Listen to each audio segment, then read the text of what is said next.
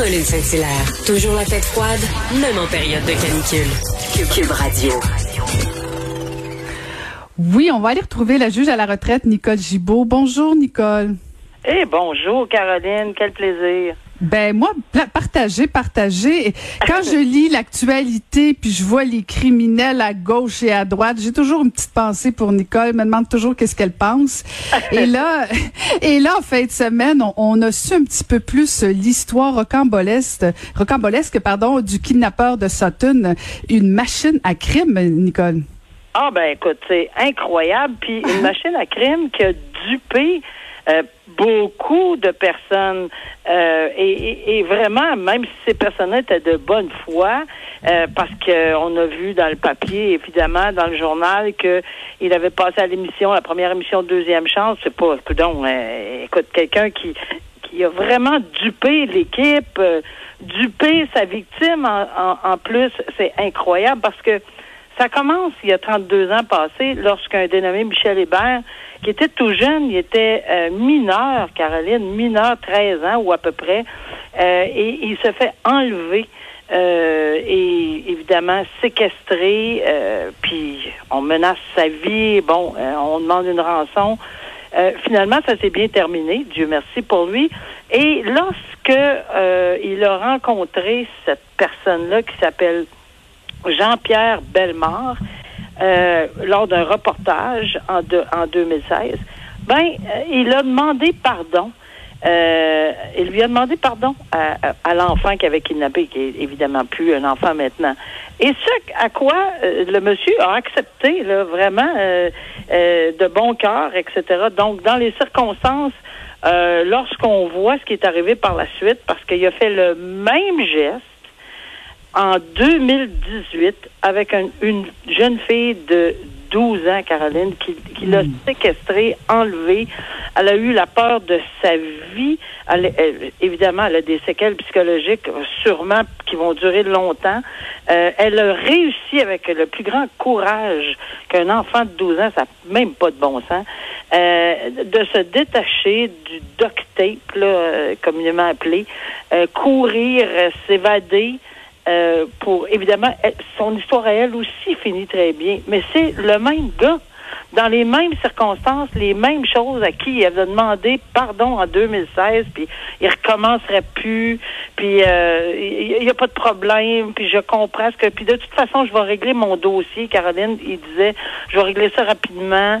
Ben oui, un procès par jury alors qu'il se représente seul. Est-ce qu'on peut s'imaginer lorsque la jeune victime, ben plus jeune, jeune, là, mais lorsque cette victime-là, ben est encore quand, même relativement jeune, euh, a témoigné, ben, il faut prendre des mesures comme juge, il faut faire très, très, très attention, attention pour les encadrer, parce que le, la personne se représente lui-même, donc évidemment, il y a des on, prend des mesures absolument euh, nécessaires pour protéger là, des interrogatoires et contre-interrogatoires, mais il faut qu'elle raconte encore toute cette histoire traumatisante elle revit tout ça. Ah, pour un gars qui voulait vraiment, qui a dit qu'il voulait pas faire retraumatiser cette victime-là, encore une fois, c'était pas vrai. Et là, en trois heures, parce qu'en plus, il est allé devant le jury. Alors, euh, les douze personnes ont pris trois heures coupables. Et là, on est rendu au niveau de la sentence. Et ça me surprend pas du tout parce qu'il a passé 26 ans apparemment de sa vie, cette personne-là, ce qu'on lit, là, comme antécédent judiciaire. Alors, il aurait passé les 26 dernières années en prison. Et on demande qu'il soit déclaré délinquant dangereux. Ça, ça veut dire criminel à vie. À vie indéterminé en prison, à moins qu'il démontre quelque chose, euh, un petit positivisme, puis encore là, euh, c'est vraiment le pire des pires euh, étiquette qu'on peut donner dans la matière criminelle ou délinquant à contrôler qui est pour une dizaine d'années. Et Caroline, pour ce faire, faut qu'il passe tout, tout, tout à travers une, une évaluation. C'est normal. On, on, demande qu'on évalue euh, cette personne-là pour savoir, parce que c'est une, décision drastique de le déclarer délinquant dangereux, puis le mettre en prison à vie indéterminée pas de demande de libération conditionnelle en vue, à moins vraiment là, que à chaque fois qu'on on revise la situation, on voit euh, nettement une amélioration. Mais ici, je, je, je, te dirais que pour les prochaines années, euh, si c'était le cas, il, c'est la pire des sentences. Mais il y a une équipe multidisciplinaire faut comprendre qu'il y a des psychiatres, des psychologues, des, euh, des travailleurs sociaux, des, des criminologues, etc. Alors, j'ose espérer qu'il ne dupera pas tout ce monde-là, si tu me permets. Ben, c'est ça. je pense pas. Je pense qu'il sera. Ben, pas, je pense pas. Je suis certaine que. Rassure-nous, Nicole. Là. là. Et pas, tout, pas toute la gang, pas tout le monde. Alors, je serais surprise, puis on va avoir un résultat, puis il faut que ça se fasse vraiment dans un cadre légal, bien balisé, et on, verra le résultat. sinon, ça sera délinquant à contrôler, qui est quand même une autre étiquette qu'on ne veut pas, quand on est criminel, qu'on veut pas traîner toute notre vie, mais enfin. Ah, c'est toute une histoire. Écoute, puis euh, il, y, avait un psychiatre qui, parlait de de de, de, de M. Bellemare comme d'un psychopathe. Là. Je pense qu'on se trompe pas en disant ça. Hein? Ah non. Euh, puis euh, psychopathe, sociopathe, de toute façon, c'est un antisocial, déconnecté, euh, narcissique, euh, qui, qui qui pense pas qu'il a besoin d'être évalué pour quoi que ce soit.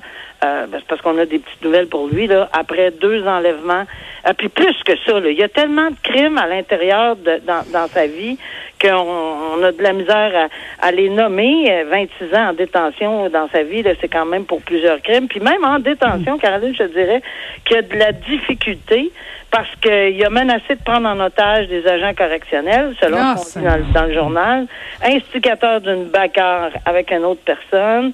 Il a invité un gardien à se battre. Euh, je pense que le, tribunal a été assez clair là que regarde, on, a vraiment besoin. Ah oui, puis pendant qu'il y avait le procès, je sais pas, il est revenu à court à un moment donné après une pause, puis il avait le visage tuméfié là, ou enfin il, il, semblait avoir des blessures apparentes au visage à la cour. Qu'est-ce qui s'est passé en arrière dans le corridor, on sait même pas. Il y a, des problèmes là. Il y a, sérieusement des problèmes. Donc euh, j'ai hâte de voir le rapport sur euh, la criminalité de ce monsieur, surtout la dangerosité potentielle. Ben, espérons, espérons que tout le monde s'entende pour qu'il reste en dedans euh, longtemps, longtemps, longtemps. Euh, et d'un autre côté, bon, ben faut qu'on parle de ce chauffeur récidiviste, Nicole. Oui, c'est. Ah, il y a du monde qui ne comprenne pas. Non, mais non, il comprend pas. Puis, non seulement il comprend pas, mais il essaie d'être plus brillant que, que, que, les policiers ou que la, que la société en général. C'est parce que quand on est on a deux fois la limite d'alcool, non seulement c'est pas une bonne idée de conduire, mais c'est pas une bonne idée de penser parce que tout ce qu'on peut penser, ça ne donne pas de bons résultats.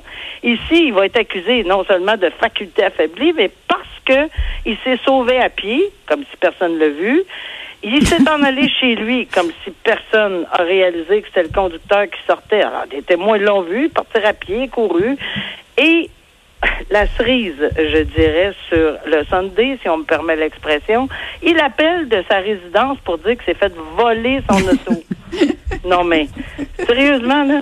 Alors, on le voit, on le décrit, on le retrouve chez lui, même description.